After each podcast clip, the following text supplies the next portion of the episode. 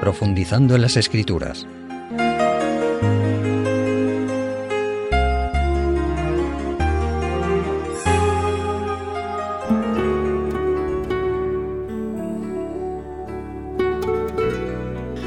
Estimados amigos, como hicimos en un tema anterior, en el que analizamos algunas de las preguntas de Dios al hombre en las Sagradas Escrituras y las respuestas humanas, ya que la palabra de Dios es rica en preguntas y respuestas, en nuestra reflexión de hoy y concretamente en el libro de los Salmos examinaremos diversas preguntas hechas por el hombre a Dios especialmente y sus circunstancias. Comenzaremos nuestro recorrido en los Salmos 10 y 13. En el Salmo 10 y en el versículo 1 hallamos ya esta pregunta. ¿Por qué estás lejos, oh Yahvé, y te escondes en el tiempo de la tribulación? Y en el Salmo 13, a partir del versículo 1 leemos, ¿Hasta cuándo, Yahvé, me olvidarás para siempre? ¿Hasta cuándo esconderás tu rostro de mí? ¿Hasta cuándo tendré congojas en mi alma, aflicción en mi corazón cada día? ¿Hasta cuándo será enaltecido mi enemigo sobre mí? Mira, respóndeme, oh Yahvé Dios mío, alumbra mis ojos para que no duerma de muerte, para que no diga mi enemigo, lo vencí, mis enemigos se alegrarían si yo resbalara. Mas yo, en tu misericordia, he confiado, mi corazón se alegrará en tu salvación. Aquí, como vemos, el salmista David expresa su sentir de que Dios está lejos de él en las circunstancias duras por las que atraviesa, acosado por sus enemigos. Piensa que Dios le ha olvidado, que no responde a sus peticiones de ayuda mientras su principal enemigo, el rey Saúl y los suyos, le persiguen para matarlo. No obstante, el Salmo 13 que acabamos de leer termina con esta expresión de fe en Dios de David. Mas yo en tu misericordia he confiado, mi corazón se alegrará en tu salvación. Como hemos leído, este Salmo 13 comienza con un lamento. ¿Hasta cuándo, Señor? ¿Me olvidarás para siempre? ¿Hasta cuándo esconderás tu rostro de mí?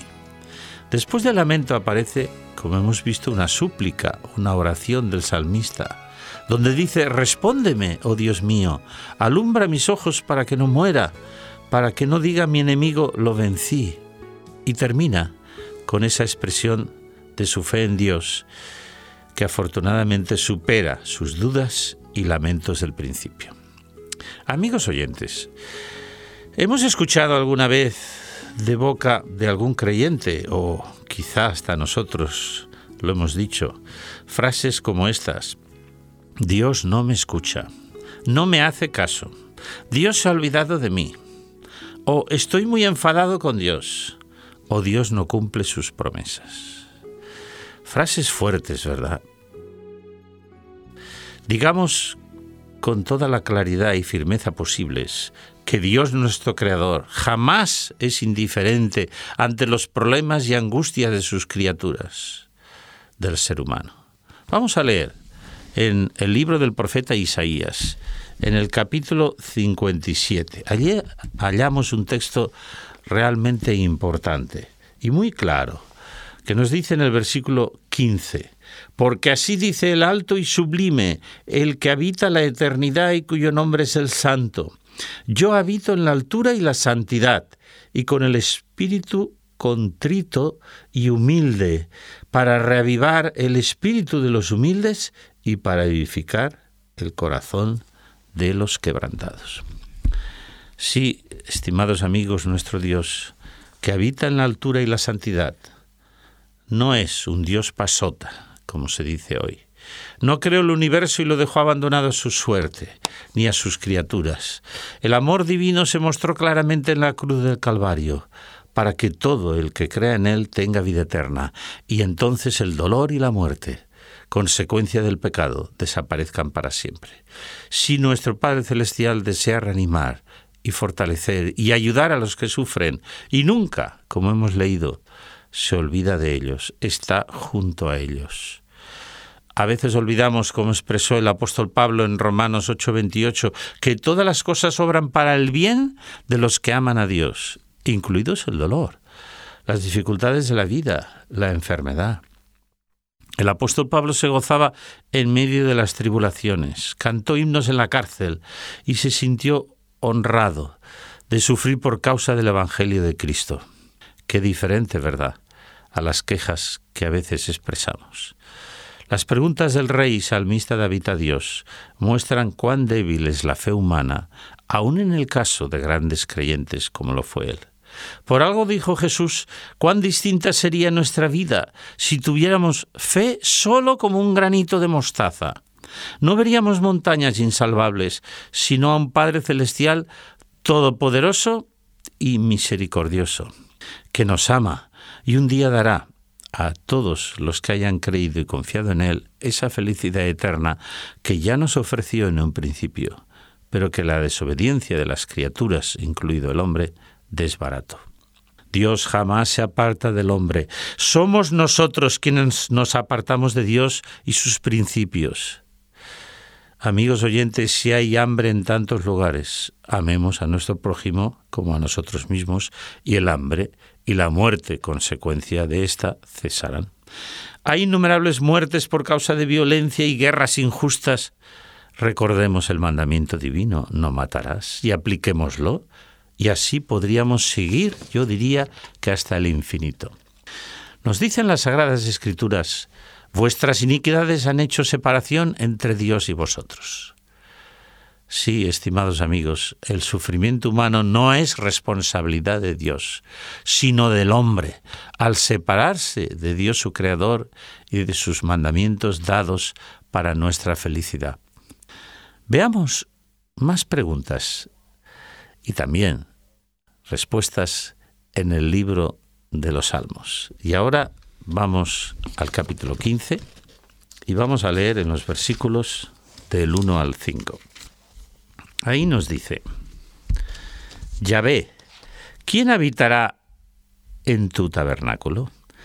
¿Quién morará en tu monte santo? El que anda en integridad y hace justicia, el que habla verdad en su corazón el que no calumnia con su lengua ni hace mal a su prójimo, ni hace agravio alguno a su vecino, aquel a cuyos ojos el vil es menospreciado, pero honra a los que temen a Jehová, el que aun jurando en daño suyo, no por eso cambia, quien su dinero no dio a usura, ni contra el inocente admitió cohecho, el que hace estas cosas no resbalará jamás. Hemos leído el Salmo 15.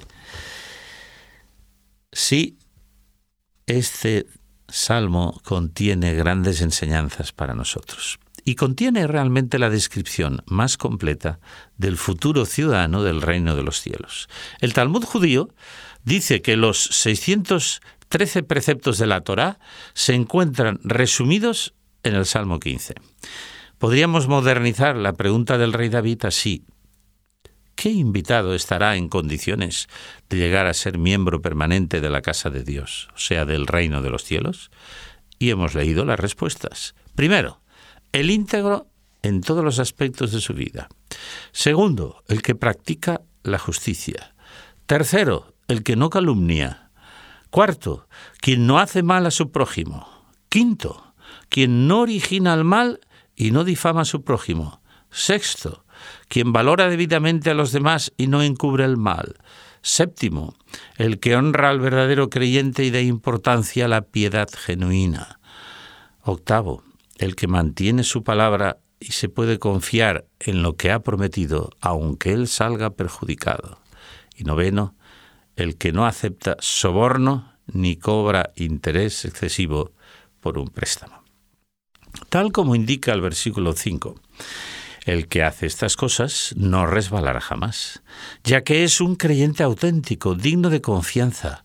Ojalá muchas personas tengan o tengamos estas características, pero no olvidemos que solo la oración y la relación con Dios nos ayudarán a ser como el salmista indica en el Salmo 15. Nosotros solos nada podemos sin la ayuda divina.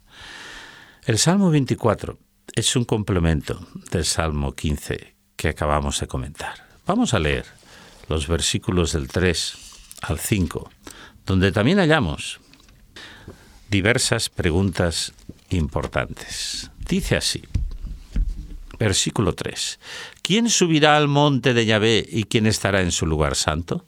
El limpio de manos y puro de corazón, el que no ha llevado su alma a cosas vanas ni jurado con engaño. Él recibirá bendición de Yahvé y justicia del Dios de salvación. La pregunta semejante a la del Salmo 15 es ¿quién subirá al monte de Yahvé y quién estará en su lugar santo? Y la respuesta que da el mismo salvista y hemos leído es, primero, el limpio de manos, el que no roba, ni practica la violencia, ni por supuesto quita la vida a alguien. Segundo, el puro de corazón, el que tiene pureza de pensamiento y sinceridad en sus motivaciones. Y tercero, el que no eleva su alma a cosas vanas o inútiles, como el contexto indica, que era y sigue siendo el culto a los ídolos e imágenes, ya que en Jeremías 18:15 dice que los ídolos son cosa vana, sino que adora al Creador en espíritu y en verdad. Es quien solo toma en consideración lo que es verdadero y real, y que no toma el nombre de Dios en vano. Cuarto, el que no jura con engaño y es una persona que no miente, cualidad tan escasa en nuestro tiempo. Cuando la mentira y el engaño son moneda corriente en el trato humano, en los negocios y en las relaciones humanas en general. Vamos a hacer una pausa. Conoce nuestros interesantes cursos en www.ofrececursos.org y solicita a los que más te interesen de forma totalmente gratuita y sin ningún compromiso. Recuerda www.ofrececursos.org.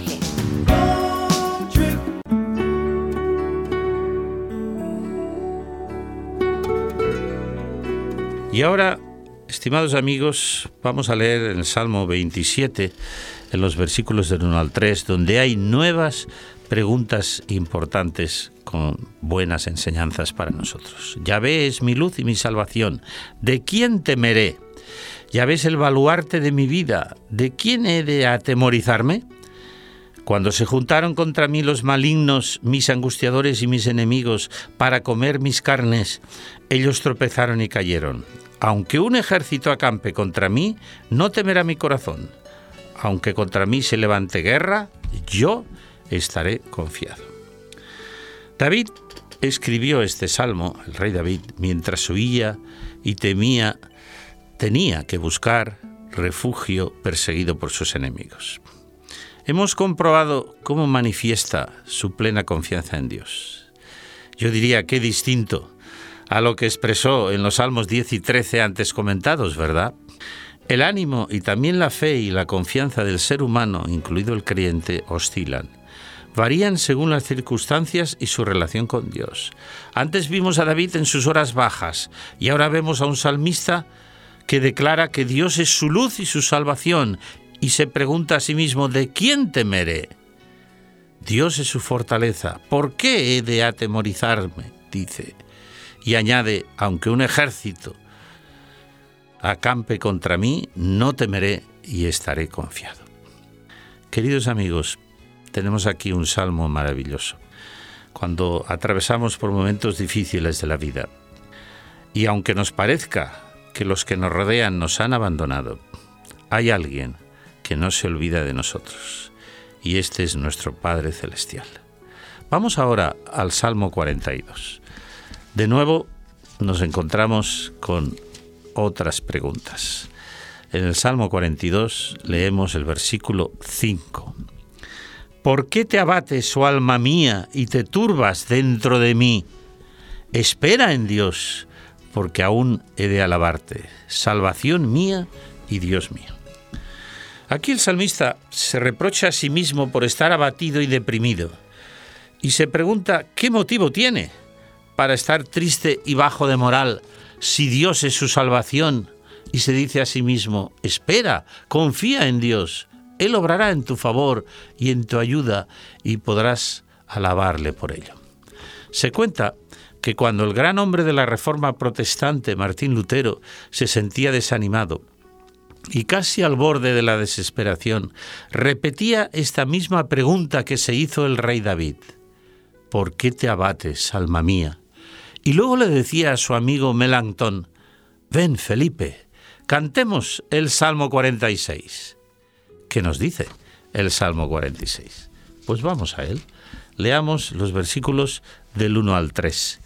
Dios es nuestro amparo y fortaleza, nuestro pronto auxilio en las tribulaciones.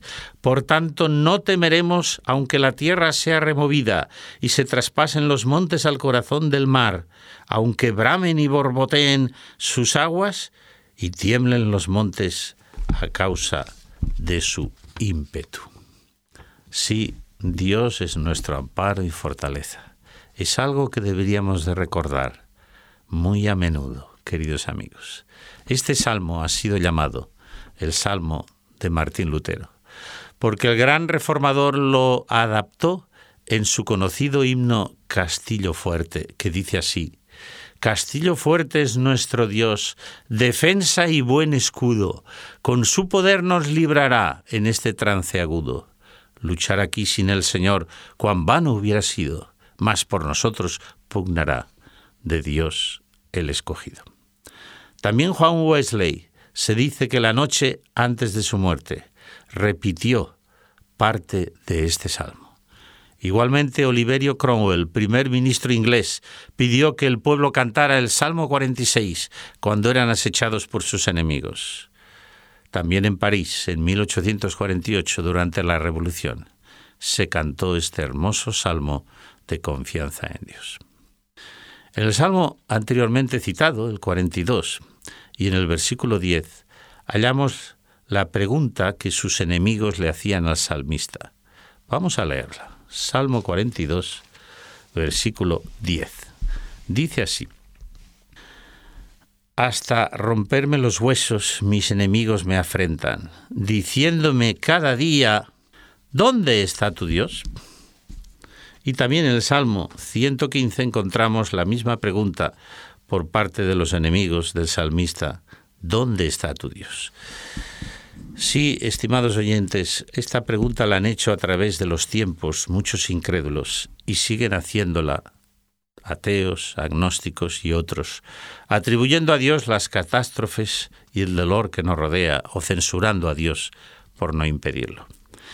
Sin duda debió ser duro para el rey David que sus enemigos le repitieran, ¿y ese Dios en quien confías, dónde está?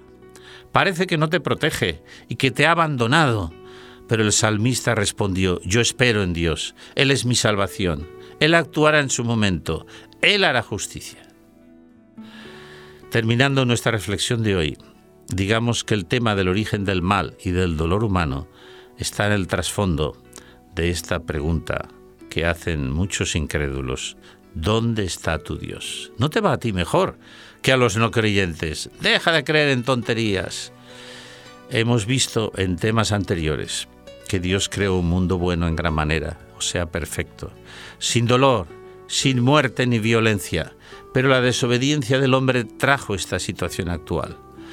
El plan de Dios es terminar un día, poner fin definitivamente a los resultados del pecado. Para esto, estimados amigos, murió nuestro Salvador Jesús en la cruz del Calvario. Y este día, estimados amigos, no está lejos. El cumplimiento de las señales dadas por Jesús y registradas en los Evangelios y más concretamente aún en Mateo 24 y en otros lugares, así nos lo indican. No olvidemos que Dios cumple siempre sus promesas. Vamos a leerlo ya en los últimos textos que citaremos. Este lo encontramos en la segunda epístola del apóstol Pedro, en el capítulo 3. A partir del versículo 9 dice, El Señor no retarda su promesa, según algunos la tienen por tardanza, sino que es paciente para con nosotros, no queriendo que nadie perezca, sino que todos procedan al arrepentimiento. ¿Y cuál es esta promesa? Es la promesa de Juan 14, del 1 al 3, que todo creyente conoce, pero que vamos a repetir. No se turbe vuestro corazón. Creéis en Dios, creed también en mí. En la casa de mi Padre hay muchas mansiones. Si no, ya os lo hubiera dicho. Voy pues a preparar lugar para vosotros. Y si me voy y os preparo lugar, vendré otra vez y os tomaré conmigo para que donde yo estoy, vosotros también estéis. Sí, estimados amigos, la promesa del retorno de nuestro Salvador a la tierra en gloria y majestad para devolverle a la situación ideal del principio antes del pecado es una realidad. Dios no retarda su promesa, Él la cumplirá. Que esta maravillosa promesa nos conforte en medio del dolor, de la violencia, de los problemas que hay en este mundo de pecado. Y cuando alguien nos diga, ¿dónde está tu Dios? Podamos responderle, está junto a mí, Él nunca me abandona, Él no abandona a los que en Él confían. Además, espero su segunda venida como Él prometió, para un día poderme gozar con Él en la patria celestial.